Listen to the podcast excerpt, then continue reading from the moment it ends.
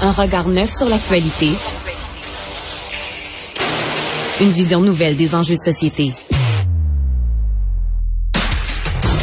Cube Radio. Cube Radio. Cube Radio. Vous écoutez Philippe Vincent Foisy. Que faire avec la rentrée scolaire? C'est une question que plusieurs se posent. Ça, arrive normalement le 17 janvier. Ce matin, dans la presse plus, on a une lettre qui nous dit ça prend un plan, ça prend un plan de gestion de risques clairs, masque, test, aération. On n'a pas ça en ce moment. C'est signé notamment par euh, Roxane Borges da Silva, euh, professeure en santé publique, qui recommande au fond de repousser un peu le temps que le plan arrive en place. De l'autre côté, Journal de Montréal, on a une lettre de plusieurs médecins, euh, notamment de la docteure Véronique Charret, pédiatre, à qui on parle à l'instant. Madame Charret, bonjour. Bonjour. Vous écrivez, il faut absolument rouvrir les écoles le 17 janvier. Vous vous dites, je suis porte-parole des enfants, des adolescents qui n'ont pas le droit de vote, qui n'ont pas de syndicat pour les défendre.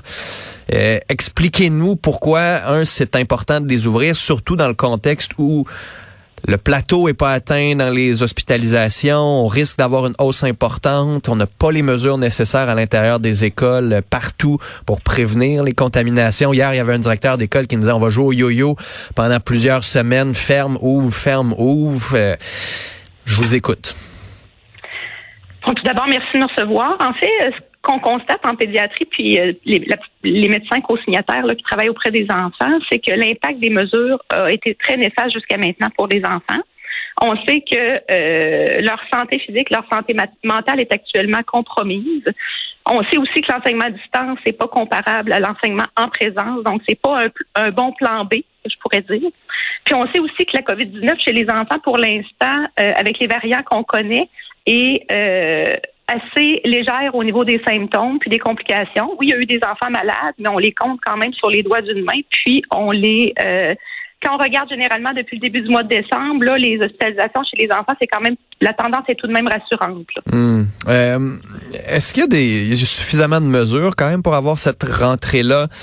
En bonne et due forme, parce qu'après ça, il va y avoir les professeurs, il y a les parents de ces enfants-là aussi qui pourraient contracter la COVID, pourraient faire partie du système hospitalier, l'alourdir dans le système hospitalier. Euh, est-ce que vous sentez, est-ce que vous voyez que, que les mesures nécessaires sont en place en ce moment pour assurer une rentrée qui serait adéquate ou on dit on y va, il va y avoir des risques, ça va quand même faire augmenter le nombre de cas, les hospitalisations aussi, mais c'est beaucoup plus important politiquement dans la ben pas politiquement mais de façon de, façon sociale d'avoir ces enfants-là qui vont à l'école que de les avoir à distance? En fait, euh, l'ouverture des écoles ne devrait pas avoir d'impact sur l'augmentation des cas. On sait que la transmission de la COVID-19 est principalement en communauté. Quand on a des cas dans les écoles, c'est le reflet qu'il y a beaucoup de cas en communauté. La tendance se suit. Les cas en communauté montent, les cas dans les écoles vont monter. C'est comme dans, les milieux de travail. Euh, on dit au travail, ah ben oui, euh, il y a, quelqu'un qui a vu des gens à l'extérieur, il l'a attrapé, puis on l'a détecté, puis il est dans un milieu de travail. C'est un peu comme ça pour l'école. Hmm. Euh, en fait, si on dit que jusqu'à maintenant, avec deux ans de recul, les cas dans les écoles sont équivalents à la communauté, les mesures actuelles sont quand même déjà bonnes.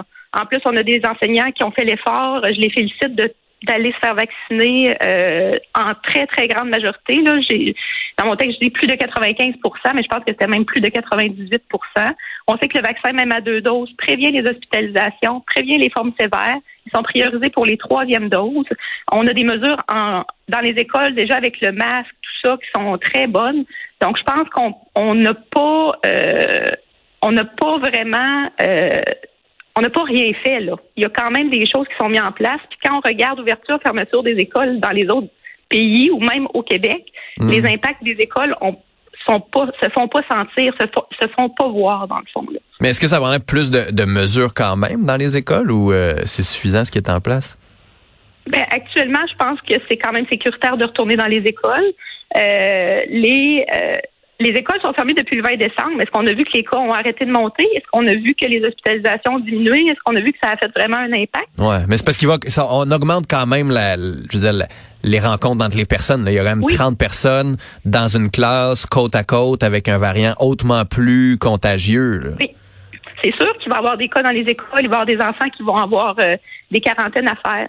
Euh, ça va avoir un impact, c'est certain, mais est-ce qu'on va empêcher tous les enfants et les adolescents du Québec d'aller à l'école en présentiel pour les cas qui vont peut-être se présenter pendant, à la réouverture? C'est sûr qu'il va y avoir des, des détections de cas, qu'il va y avoir des isolements, qu'il va y avoir... Il y a aussi, à un moment donné, la question à se poser, est-ce que la santé publique, j'imagine qu'ils vont se prononcer là-dessus aussi, là, les, les, durées d'isolement, euh, comment ils vont isoler les cas, tout ça. Mais je pense pas qu'on va se retrouver dans deux semaines avec 50% des enfants qui vont être à la maison parce qu'ils ont eu un contact avec la COVID à l'école. Non, vous n'avez pas peur que la moitié des classes du Québec soient fermées euh, parce qu'il y a deux cas de COVID par classe? Mais si la moitié des classes sont ouvertes, est-ce que ça vaudrait pas quand même la peine d'ouvrir les écoles? Sentez-vous que c'est une priorité au Québec, l'éducation? Parce que des fois, j'ai l'impression que ça fait partie des priorités, là, mais que l'éducation des jeunes, primaire, secondaire, ça en devient une priorité, dans le fond, à la rentrée. Puis là, après ça, euh, c'est fini. Là, on en parle deux semaines avant la rentrée. On dit que on va donner protocole quelques jours avant euh, de commencer. Euh, il va y avoir des tests rapides juste pour le primaire. L'aération, bof. Les tests de CO2, il va en avoir la moitié qui ont été commandés, qui vont être installés. Sentez-vous que c'est une priorité au Québec? Mais en fait, la priorité depuis deux ans, c'est la COVID-19, là. Les hospitalisations, les cas, tout ça. L'éducation, euh, en fait, euh, je pense que pour le moment, actuellement, c'est un peu décevant la tendance que ça prend l'éducation. On se sert de l'école comme mesure euh, de contrôle d'une situation qui se passe principalement dans la communauté. C'est décevant de voir comment évoluent les, les jeunes en enseignement à distance. Hmm. Même après seulement trois mois d'enseignement à distance, la première fermeture qu'on a vécue au printemps 2020, les jeunes avaient accumulé six mois de retard. Donc, on peut imaginer, après deux autres fermetures, à quel point les jeunes et les enfants ont acquis du retard dans leurs apprentissages, en plus la démotivation, du décrochage scolaire, puis de toutes les autres atteintes sur leur santé qu'a le confinement Parce que là, moi, je parle de l'école, puis je défends l'école, mais on a vu ce matin, il y a quelqu'un qui est sorti pour le sport chez les jeunes. Ben oui. Donc, on dit aux jeunes, on, on arrête de vous éduquer ou on vous éduque d'une manière moins efficace. Puis j'en veux pas aux enseignants là, qui font un travail extraordinaire, puis qui se sont ajustés puis adaptés avec des annonces de dernière minute dans les dernières années. Là. Je salue vraiment leur adaptation. Mais c'est malgré eux, l'enseignement à distance, écouter devant un écran, c'est pas aussi efficace qu'être en présence. Ça, ça a des impacts, oui, sur l'éducation, mais ça a des impacts aussi au niveau physique, d'être confiné, de pas bouger.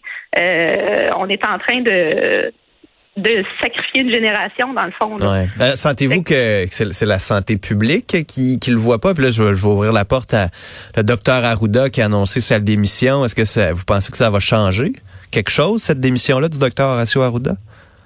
Mais ben, j'espère là, que, dans le fond, on va avoir une vision un peu plus à long terme de la pandémie parce que depuis deux ans, on, s'attaque beaucoup au virus, au système de santé, puis j'avoue que le système de santé euh, a ses lacunes, là. Mais euh, je pense qu'il faut, faut faire un plan à long terme pour cette génération-là qui est sacrifiée depuis deux ans, même si le virus, pour eux, est peu néfaste. Ils se sont sacrifiés, ils ont écouté les consignes pour euh, protéger les adultes principalement actuellement les adultes non vaccinés, parce que les adultes à risque sont à 95% vaccinés présentement, alors que le virus les atteint à peine. On est en train de sacrifier leur santé, leur bien-être, leur avenir. Je pense que là, on est rendu à se poser des questions sur l'impact à long terme. Hmm. Donc, ça pourrait avoir un effet positif, son départ. Euh, non, ben, en fait, c'est pas ça que je dis. Non, mais c'est une question là, que je pose. Ben, en fait, on va voir qu'est-ce qui va arriver là. Euh, dans le fond, moi, ce que je demande, c'est que la personne euh, qui soit en place priorise la santé mentale et la santé physique des, enfants et des adolescents. Hmm. Ça passe en grande partie par l'éducation en présence. On, sait que l'éducation en présence a peu d'impact sur la transmission de la COVID-19 dans les communautés. Donc, on peut penser que ça peut se faire en toute sécurité, même pour la population euh, québécoise. Donc, j'encourage euh, j'encourage cette, euh, cette voie-là. Hum. Êtes-vous un peu à bout quand même? Êtes-vous un peu tanné? De... J'ai l'impression, tu sais, je vous entends, euh, vous n'êtes pas nécessairement l'opinion principale. Il y a des chercheurs qui disent qu'il faudra attendre un peu, des directions d'école. Euh, comme un chaos, on est un peu mêlé, un maelstrom d'opinion là-dedans. comme pédiatre, comme mère qui voit ces effets-là sur les enfants, êtes-vous êtes un peu à bout? Mais ben, en fait, c'est un peu pour ça que j'ai écrit la lettre. là. C'est que je vous on voit pas le bout de ça. Ça fait deux ans qu'on est en pandémie. Il nous en reste pour combien d'années? Il y a combien de variants encore qui s'en viennent?